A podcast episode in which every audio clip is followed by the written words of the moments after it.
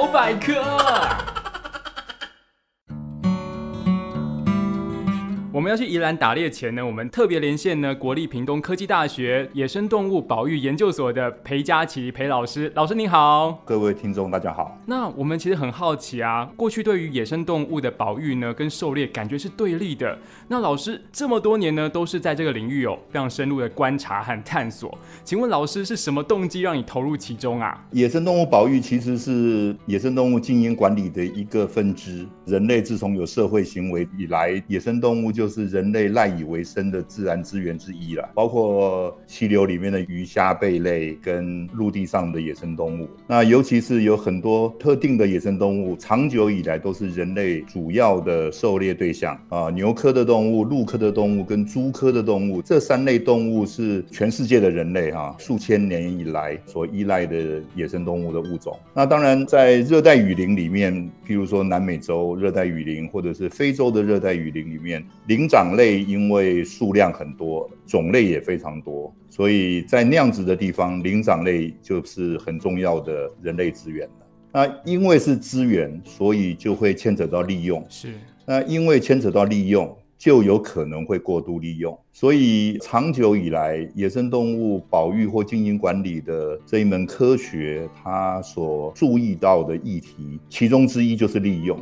那狩猎就是利用行为的一种，垂钓也是了哈。因为人类会利用这些资源，所以它的经营跟管理就特别重要。尤其是对于过去曾经被过度利用过的物种，我们现在会把它归类为濒临绝种动物或者是稀有的动物。那这一类的动物，它的富裕或者是保育。育工作也是近代人类很重要的工作。那所以除了永续利用、除了保育之外，野生动物跟人类有一些物种也会产生冲突啊。是要如何的去排解，也是野生动物保育跟经营管理重要的课题。所以也就就是说，狩猎并不是一个没有人注意到它的管理议题的一个人类行为，它是一个很普遍存在的人类行为。所以经营跟管理跟它的永续利用一直都是一个重要的议题。那老师啊，关于开放狩猎啊，对于这些保育动物或是野生动物，真的造成数量上会有减少的问题吗？又或者这些野生动物过多，会不会也造成一些自然上面的危机呢？其实很多人都以为我们现在在谈的是开放狩猎，哈，正确的说法应该是狩猎的除罪化。台湾虽然一九七零年代以来就是禁止狩猎了。从一九七三年政府宣布冻结狩猎法之后，其实台湾就进入一个全面禁猎的状态，一直到一九八九年野生动物保育法公告了以后，才进入了另外一个阶段，就是部分的合法狩猎，就是原住民的传统技艺的狩猎是特别的许可，其他的所有的狩猎行为，包括汉人的所有狩猎行为跟原住民的日常狩猎行为，仍然是违法的。但是哈，一九七零年代以来呀，台湾山区的狩猎行为也从来没有停止过。所以，我们只有法规上禁猎，但是实物上呢，并没有禁猎。这也是为什么我们在近年所谈的狩猎，尤其是原住民的狩猎活动的时候，我们并不把它定位成开放狩猎，而是把一个一直存在的狩猎活动行为，让它除罪化的同时，能够进入管理。可是我们看到的现象是什么呢？最近二十年来，几种过去我们普遍认为比较稀少的野生动物，像水鹿、像山羊。现在数量都很多了，一直以来很多的三腔跟猕猴，现在的数量也增加了。所以我们现在看到的状况，其实啊，因为禁猎嘛，禁猎就变成没有管理了。没有管理的状况之下，我们也没有看到野生动物的灭绝或稀少，反而是四百年前荷兰人在台湾为了要大量捕猎鹿科动物去做鹿皮的贩卖跟外销。那日本人在台湾的时候，大量捕捉毛皮动物，包括熊这样子的食肉动物的毛皮，云豹的毛皮外销。造成很多物种的灭绝，或者是濒临绝种，像石虎。那这种现象过去确实存在，就是四百年前或者是一百多年前日治时期的时候确实存在。但是在最近的这五十年来看，这样子的现象倒不存在，甚至很多的物种的数量都逐渐在增加了。那因此呢，我们更觉得狩猎管理是一个很重要的议题，不只是利用而已了，它还有很多跟人类社会之间的议题需要去探讨跟处理。那哎，想要问一下老师，就是因为现代啊有所谓的保育的观念嘛，所以可能有很多的民众会容易觉得说，哦，狩猎的行为可能是野蛮的或是残忍的。但是对于原住民来讲，这样子的狩猎行为其实是对他们的文化有很重要的意义。所以要请老师帮我们来分享一下，就是狩猎行为对于原住民来说，它是抱有一个什么样子的地位呢？传统上会说靠山吃山，靠海吃海。台湾的靠海的民众也都是靠捕捞为生啊。嗯，你就算是一个汉人好了，你们家如果住在溪流旁边，你如果傍晚去钓个鱼，晚上会不会加个菜？会啊，是吗？对，所以说呃，如果你住在靠山的地方，有很多的野生动物，虽然没有鱼虾，可是有其他的野生动物，那你会去设个陷阱，捕捉一些动物回来加菜，这个是很生活性的了。那我们为什么会特别的留意台湾的原住民哈？主要的是因为台湾的汉人不太打猎。其实你去看全世界各国哈，没有狩猎管理的国家是非常非常少的。那通常没有狩猎管理的国家，它的原因倒不是因为它的野生动物资源不好，很多原因是因为宗教信仰的关系。哦。那像欧美国家，像我们邻近的日本、中国、澳洲、纽西兰，他们都有常态性的狩猎管理了。嗯，那他们不是只有原住民，他们很多的国家，像日本，他并不承认爱奴族啊。但是现在日本也有狩猎管理嘛，哈，就是说他的一般国民啊都可以狩猎，也可以做运动性的狩猎。大部分这些国家，像欧美国家哈，他们大概都有百分之五到百分之十的国民是定期或固定性的会去狩猎或垂钓的。那台湾汉人垂钓的人口非常多，垂钓跟狩猎这两个行为，在欧美国家或日本哈，都是一起管理的，是啊，他们叫做渔猎管理。那其实台湾也是被归类成先进国家的，在这些先进国家里面，他们做的是很到位的资源管理，所以渔猎行为是因为它的行为的特征跟特性很接近，用工具去获得野生动物资源，然后把它消费掉。嗯，那因此呢，它都会有可能对于野生动物的族群，包括溪流鱼里面的鱼类或者是海边的鱼群，当你管理不当的时候或使用过度的时候，都会有保育问题哈。那台湾这一方面的管理是比较弱，那我们对于垂钓几乎是不太管的啦。狩猎的部分的话，我们也只有针对原住民的狩猎，那刚刚好了，因为台湾的原住民也是台湾的狩猎主要的人口了。垂钓就刚好相反了，垂钓的管理，我个人觉得也应该要，只是我们现在不太谈。那讲回来了，即使我们现在讲的只有原住民好了，那它的垂钓因为是非常生活化的事情，所以如果能够有一套管理制度是当地人可以接受的制度的话，当然是最好的啦。所以，我们当然现在也是在希望这些管理能够落实到部落，能够做真正有效的管理，才能够达到资源永续利用的目的了。就像老师所说的，原住民就是靠山吃山，靠海吃海，那都是他们的日常。那日常一定会融入文化当中嘛？那说到这个啊，在原住民他本身的文化有没有哪些神话信仰或是一些祖灵信仰呢？对于保育动物，其实就有一些既有的观念在里面，只是我们没有透过文字让他们被更多人知道。哎，这个是个好问题哈。这个文本化哈，很多传统社会哈，它的知识的传递是靠口传的。那这种口传的知识哈，确实在台湾的原住民社会是普遍存在的。它因为不是用文字的方式去记载的哈，所以很多的现代的汉人哈是比较因为不懂语言嘛哈，所以很难去接受这种口传知识。那我们过去在原住民狩猎活动的研究上面，也把它文本化了啦，哈，很多与现代科学知识相吻合的部分，这些都是我们觉得未来的经营管理可以大大利用的，哈，因为它跟我们现在对于自然界的了解是一致的。那这一类的，包括空间利用，你到任何一个原住民的原乡去，他们都有狩猎空间的分配跟分布。分散式的猎区呢，在台湾这种地形地貌的自然条件之下，是一个很关键的资源永续利用的制度。那这个制度在台湾的原住民社会呢，已经有数千年的历史了。嗯，那这些制度呢，现在也可以被我们一些现代科学所证明它的有效性。那我觉得这一类的非常古老的一种制度。我们其实可以充分的学习了。老师提到分散猎区，是指说一个猎人他负责一座森林或是一块地这样子，那他不可以跨过其他区去做狩猎，是不是？如果要讲具体的数字的话，我们过去的研究显示，一个山区哈，同一个年代了哈，大概只有百分之五的面积是在被利用的。哦。而这个百分之五的面积也不是一块百分之五，嗯而是分成数十块，加起来百分之五。嗯哼，所以我们随便讲一个阿里山乡好了，阿里山乡有数万公顷的土地，它里面的百分之五的面积是今年会被利用的面积，而这百分之五呢分散成数十个小区块，嗯其实就很像看到天上的星星一样的，它的黑暗面是为主了，对然后当中是星星点点的狩猎地区，是那这种制度呢，在台湾的地形地貌看起来是非得这样不可了。嗯啊，因为台湾是一个地无三里平的地方嘛，哈。那在这种地形地貌的状况之下，又得在比较安全或平缓的地方狩猎的话，它势必会是这样子分散式的、破碎式的猎区分布。嗯那我们也发现，这种破碎式或分散式的猎区分布呢，可以非常的保育，因为它很难过度利用。你光面积来说，百分之九十五的面积是用来支持这百分之五的面积的利用，它很难超过了。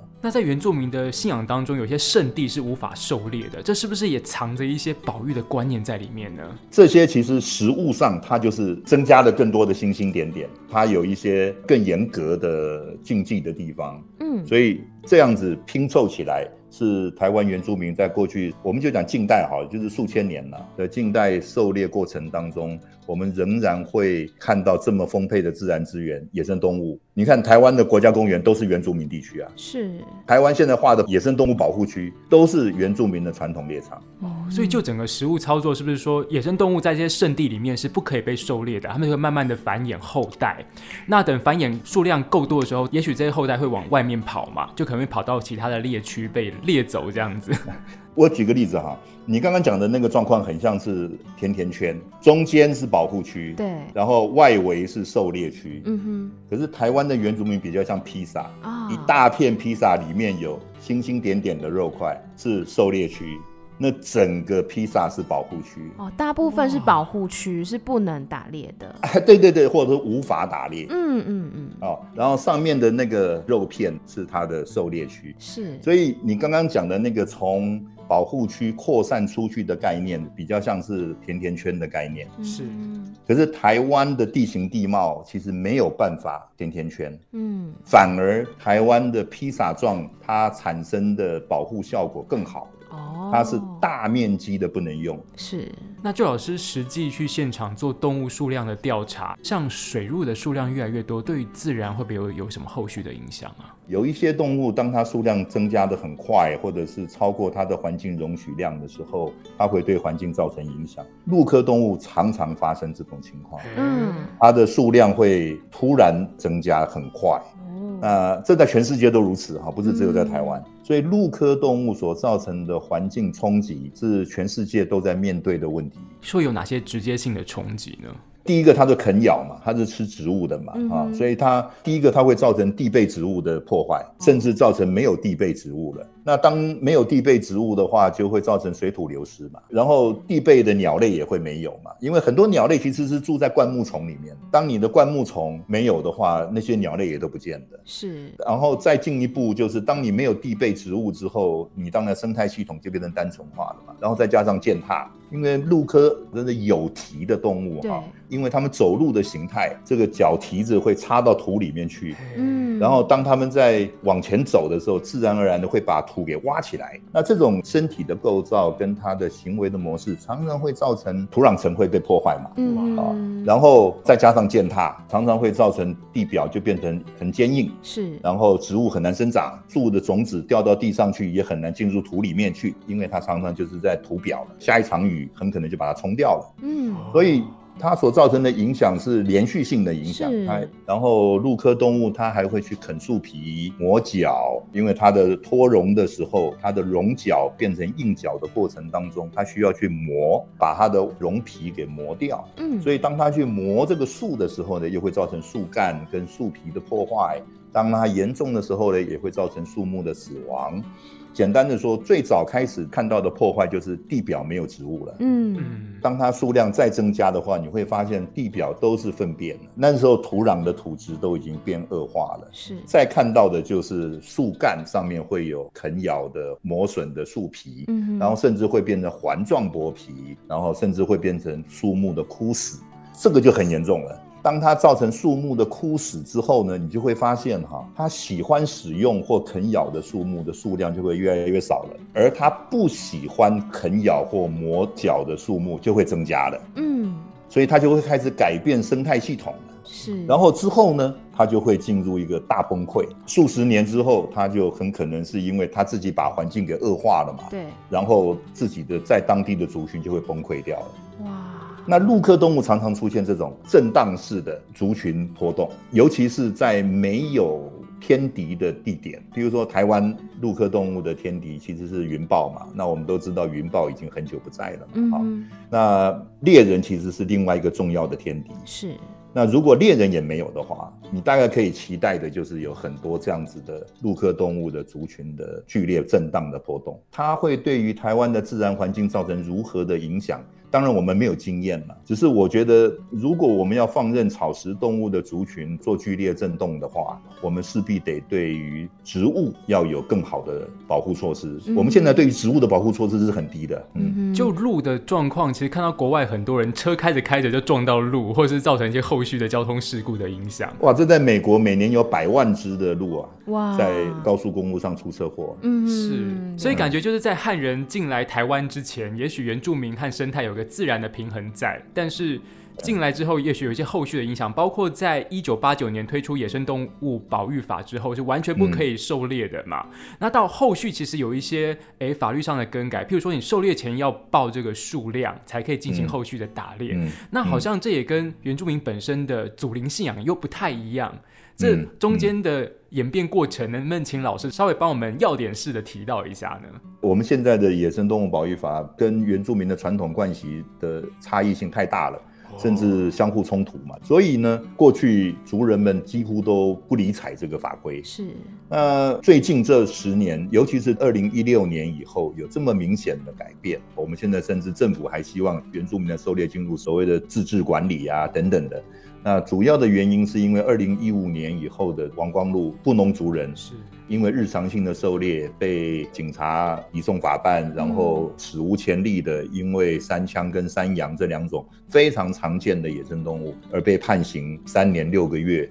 那这件事情让大家觉得，如果再不去做出适度的反应的话，情况只会更恶化。嗯，那对原住民是非常不利的，因为它就是日常生活嘛。是，所以二零一五年以后，因为王光禄案，大家开始重新检讨这件事情。是，然后二。二零一六年，总统代表国家向原住民道歉这件事情啊，绝对有影响。那也就是说，二零一六年之后，我们的政府单位的观念就有了一个大幅度的转变，一直到现在了啊。那这个转变呢，到目前来看都是非常正面的。他开始以原住民的角度来谈原住民狩猎管理，他不再是以汉人的角度来谈原住民的狩猎管理了。嗯，过去就是用汉人的角度了。说老实话。因此呢，这些改变呢，我们都乐观其成，而且我们觉得它会对于未来台湾的野生动物管理呢，甚至有更好的帮助。不只是原住民的文化受到尊重，同时也对于台湾的这个野生动物管理也会做得更好。那想要问一下老师，就是老师主要是在宜兰南澳这边的猎场来进行研究嘛？为什么会挑选这里呢？我们当时去南澳做，主要的是因为南澳是一个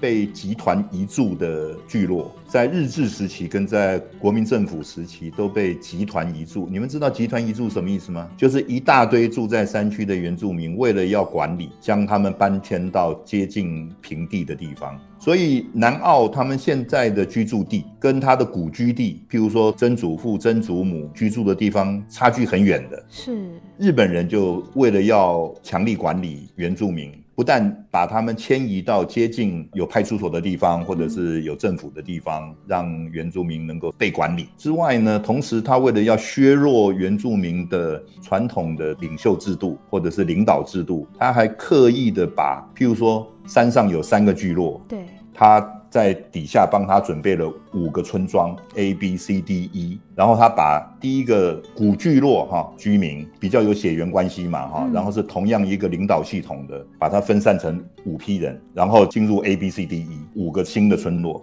然后 A 里面也有一也有二也有三，嗯，B 里面也有一也有二也有三，我们把这个做法称为打散重组啊。也就是说，他透过把传统聚落的群体打散了，然后重组在新的村落。那每一个村落都跟传统聚落有很大的差别的，甚至在每一个新的聚落里面，因为有来自于不同传统聚落的人而会有冲突。那这个对于外来政权来讲是很好的事情。你只要内部有冲突，外部就很好管理了。嗯，所以日本人如此，中华民国政府也如此。那我之所以去南澳，主要是因为南澳在日治时期就开始被集团移住了。那他们在新的地方也已经有上百年的历史了。那这么这么百年来或七八十年以来，大家也都在打猎啊。那到了新的地方，没有传统啊，它很多的传统知识都是在古聚落啊，累积了很多的传统知识啊。可是到了新的地方，到了现在的这个南澳村，你看它都是靠海边了嘛。那这些地方那些传统知识，祖先讲的话还有用吗？就不一定了。对，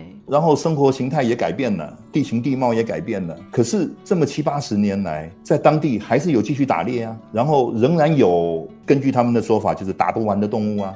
也就是说，当他被强迫集团移住到一个新的地方去，被迫产生一个新的生活形态的时候，但是因为狩猎这件事情是这么的生活化的事情，嗯，所以呢，他仍然会去做，他势必得产生新的一些规范吧，跟新的知识吧。嗯，对，所以我们想要去探讨的是新的规范是什么，新的知识又是什么，是。然后为什么这七八十年来看起来还是永续的，即使它跟两百年前差距很大了。对，那我称这样子的过程是一种文化的韧性，就是说，当这一件事情在你的生活里面重要到你随时都想去做了，那你势必得要有产生一个新的制度去维系你的生活形态的话，你会找出出路的，或者是一群人，即使在古聚落是敌对国，但是到了新的地方，被新的政府所强迫的形成了一个新的制度。那这个制度会是什么样貌呢？那这是我们当时想要去了解的。那老师有看到哪些新的规范形成，而造成环境可以永续的经营下去呢？嘿，很有趣哈，在古聚落的时候，你会看到很多的排他猎场，甚至家族猎场，对，甚至个人猎场。可是，在新的地方，反而产生很多可以相互容忍的猎场，我们称为公共猎场。是，所以说，在古时候，两百年前是互相敌对的两个家族，好了，他们两个的猎场是有距离的，不能被侵犯的哈，否则就要出草了。那可是到了新的地方来了，被强迫住在同一个村子里面了，嗯，还能够天天打架吗？我们的村子附近的能够打猎的地方就是这些地方，看起来大家又产生了一个新的默契了。你会发现在古时候是群体都是独立的，对，到了近代，群体大家不排了，可是个人之间还是有你习惯用的地方跟我习惯用的地方，嗯嗯，然后你在用的地方，我尊重你的使用。可是当你放弃这个地方的时候，哎，他们还有一个制度哈，放弃第一年，其他人还是不能进去哦。嗯。也就是说，他可以有一个叫做后悔的时候吗？啊，对对对对对对对啊，对，冷静期，啊，对对对，哎，这个是一个很好的机制哈，就是说嗯。我过去十年，我父亲都在这边打猎，所以我承继了我爸爸的打猎的地方了。嗯，可是猎物不多了嘛，那我想让他休息个一年，可不可以？可以的，哦因为休息这一年，你的地不会被人家占走，大家有默契，除非你两三年以后都不来了，嗯，才会有人进来。那这种休息制度其实是非常好的，它可以让这个地方的野生动物就恢复了嘛。那这个制度是传统的还是新的？其实是蛮新的。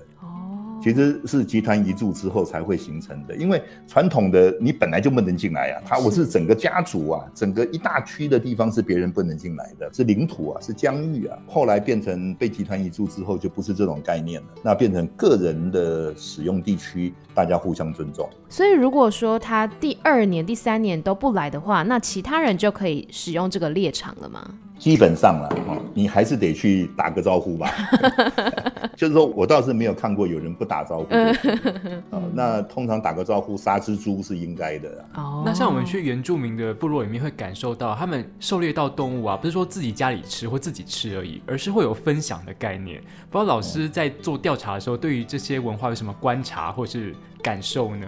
现在交错的都有了，有的部落分享的非常勤快，嗯，哦，像我们屏东的排湾族部落，几乎只要有人有猎物，就在赖里面就说，请大家晚上到谁家来喝汤。然后，因为台湾族人有所谓的除丧跟卫丧的礼俗，那所以这些猎人是很重要的。他如果在部落里面有长辈走了，他要在第一时间带着一只猎物去喂丧。然后，当这个商家的礼俗都完成之后，还要带动物去除伤，一直到现在啦，绝大多数的台湾族的社群都仍然是很重视这件事情，嗯，卫伤跟除伤。那所以你只要看到那个这些男人的团体啊，那个赖的群组里面呢。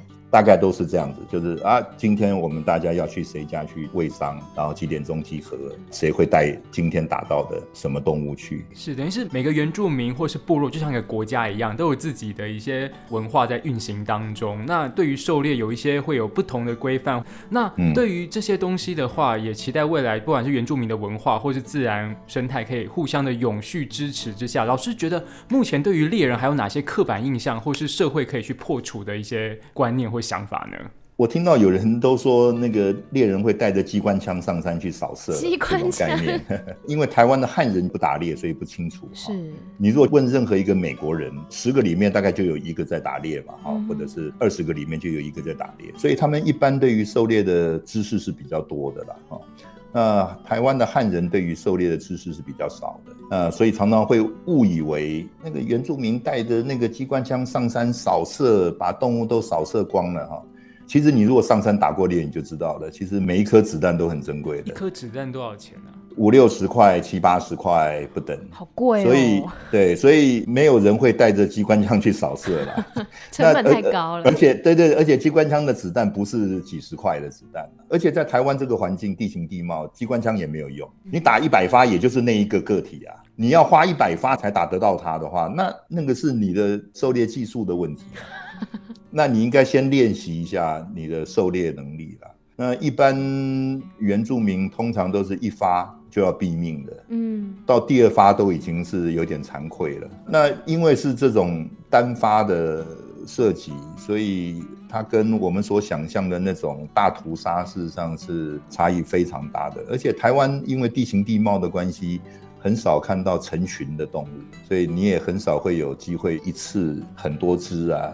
呃，这种点状的狩猎很难达到那种大规模的屠杀，再加上还有百分之九十五的面积是没有在打猎啊，不要忘记，在里面的那些动物都会繁殖啊，所以我们其实对于狩猎这件事情是充满了误解了。嗯，那对于原住民的狩猎更是充满了误解。这个当然是我们很希望在未来能够透过更多的对话啦，能够了解。那我常常跟汉人讲，如果你觉得要了解狩猎有点困难的话，你可以去问一下你身边垂钓的朋友就好哦，因为汉人垂钓人口很多，比例很高，你一定有朋友在垂钓，所以你可以去了解一下他们垂钓的概念是什么。那台湾因为不管垂钓，所以说老实话，台湾的溪流生态被破坏的远远超过森林生态系统。那森林生态系统是主要的狩猎地区，而溪流生态系统是主要的垂钓地区。是。那其实所有的生态学者都告诉大家。台湾的溪流生态系统被破坏的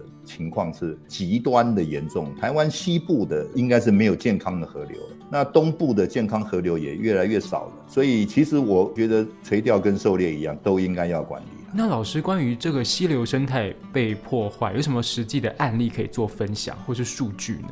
你只要随便去问一下生态学者，或者是钓鱼的人都知道。因为钓鱼的人喜欢把鱼到处乱放，到东部去放西部的鱼啦，或者是在西部去引进外来的鱼啦，嗯，来增加垂钓的乐趣啊。所以外来种是台湾溪流生态系统里面的现在面临最大的浩劫。西部的溪流应该没有哪一条溪没有外来种的，而且外来种的鱼类的种类已经超过本土鱼种了吧？我猜已经有人在出那个外来鱼种的阅历了。哦，种类非常多了，种类非常多。那像如果大量垂钓，对于整个河川生态有什么样后续的影响呢？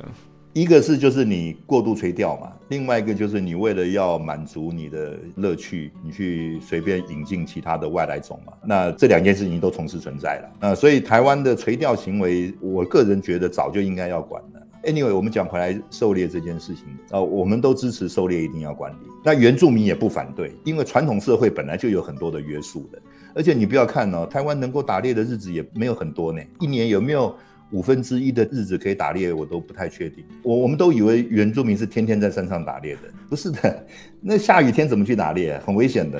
而且很多的原住民都是下雨天天晴了三天之后才去打猎的，就是地上哈草还是很多的水的时候，其实是很危险。是啊，那这个是传统知识。所以其实因为天候的条件跟地形地貌的条件，呃，尤其下过大雨之后，台湾南部很多的崩塌地形，在山上走路是很危险的。你三不五时会碰到山崩的，或者是石头是松动的。所以在山上打猎。并不如我们想象的，好像是想去就去，要去就去。事实上，台湾山区打猎行为受到很多天候跟自然条件的约束的。嗯，然后再加上传统的这种区域性的区隔，然后大面积的不打猎或不能打猎。我给你举一个例子啊，有那个像卢海族，他们还有那个三眼公公的故事啊。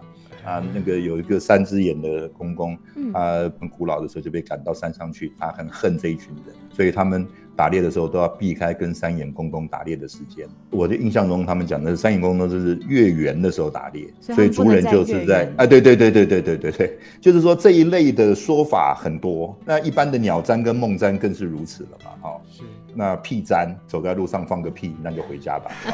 对，因为反正去了也没用啊。是啊，或者是碰到一条蛇等等的，这到目前为止大家都还是蛮相信这件事情的。是，等于是打猎它充满着风险。那各个原住民也有自己的一些神话或是禁忌，希望避免风险，或是让生态呢可以持续的永续下去，都有相关的规范，让让它不连续啊。嗯嗯，而且是随机性的不连续啊，你什么时候要放屁你也不知道，所以说所以说基本上哈，它是一种随机性的不连续作用。是，而这些随机性的不连续作用呢，让你的狩猎活动很难持续。